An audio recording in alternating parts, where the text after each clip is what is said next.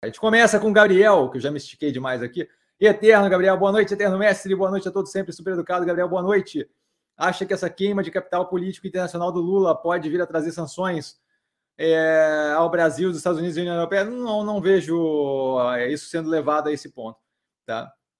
É, se, se você quiser ter uma noção de como funciona a questão de sanção, você vai ver que o uso de sanção é, não é feito pelos Estados Unidos ou pela Europa de forma leviana ou por pouco motivo, certo? A gente tem ali é, uma queima de capital geopolítico forte, tá? Com esse tipo de absurdo que é falado, não tem outra palavra para falar.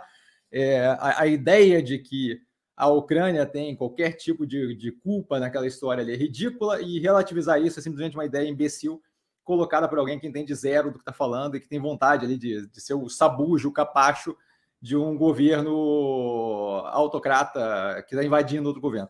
Tá? Então, assim, diga de passagem, não é difícil fazer também a medição ali de, de, de, sensatez entre os governos, certo? Na Rússia, agora, acabou de ser condenado a 25 anos um membro da oposição. Teve jornalista condenado por divulgar é, notícia que o Kremlin não achava que era casado com quem eles gostariam que fosse divulgado, condenado a 10 anos. É, postei um podcast essa semana passada ou na outra, justamente ali com a dissidência, com o que está acontecendo com o dissidente. Dissidente que eu quero dizer assim, não é nada demais, é gente que falou, que opinou contra a questão, o conflito militar que está tendo ali. Então, assim, claramente está fora da casinha, está viajando, não, não, faz qualquer sentido aquilo ali. Aquilo ali é como eu dizer que é, num estupro, o estuprado e o estuprador têm o mesmo nível de responsabilidade, o que é, é completamente fora da casinha, coisa de maluca. É, de qualquer forma, isso passado, não acho que a gente tenha nenhum tipo de consequência mais séria no sentido de sanção. Com certeza queima o filme do Brasil, deixa a gente, faz a gente passar um pouco mais de vergonha. É, diga de passagem, é, um contínuo aí de vergonha, né? Então, assim, infelizmente temos que passar por isso, mas se você olhar é, a política adotada pelos Estados Unidos e pela União Europeia no que tange sanção, é, a gente vê casos bem específicos e, e, justamente a diferença entre os casos, né? É, algumas sanções aplicadas no Afeganistão é, por causa da tentativa de não financiar o Talibã, que hoje em dia é o governo lá. E aí, mesmo assim, muito discutido ali o quanto você está penalizando a população para tentar evitar que você tenha fortalecimento de um grupo que hoje em dia, na verdade, não é mais pura e simplesmente um grupo é, terrorista radical, revolucionário, como você quiser chamar, mas é sim o governo é, afegão, além de ser aquela vertente de grupo.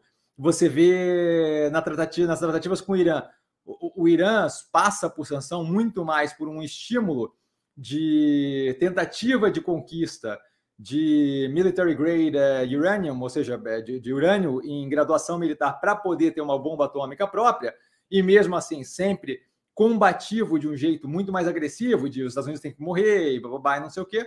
E ali também a gente vê sanção. A gente viu sanção é, no que tange o caso da Rússia, depois que ela invadiu o país vizinho. Então, assim, você não vê propriamente nem a União Europeia, nem, o, nem, nem, o, nem os Estados Unidos aplicando sanção pura e simplesmente por fala, por mais absurda que seja.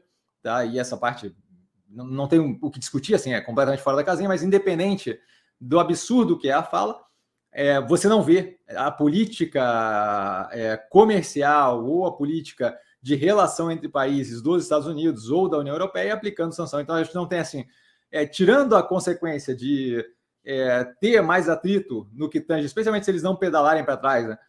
É, o que eles falaram, porque a gente vê também uma constante de fala asneira e aí volta atrás, aí fala asneira e volta atrás. Então é possível que a gente tenha algum nível de recuo aí depois de falar essa grandíssima asneira. É, de qualquer forma, não, não vejo nada que de fato tenha reflexo é, que afete ações do, do portfólio, nem nada disso. Acho que é, é muito mais uma questão de colocar é, colocar o ponto de, de, que a retórica é completamente descasada da realidade do que propriamente algo que vá se alastrar para algo mais sério. Tá? Então não vejo qualquer risco de nada grave acontecer agora. E aí volto a reforçar. É, com base no que, que você fala isso, é só você ver a política que eles têm de implementação de sanção, o quão graves são as sanções, quais são os motivos que geralmente levam à sanção. Hoje em dia, a gente tem alguns países que são sancionados e eles têm motivos diferentes e nenhum deles é pura e simplesmente retórica mais belicosa, certo?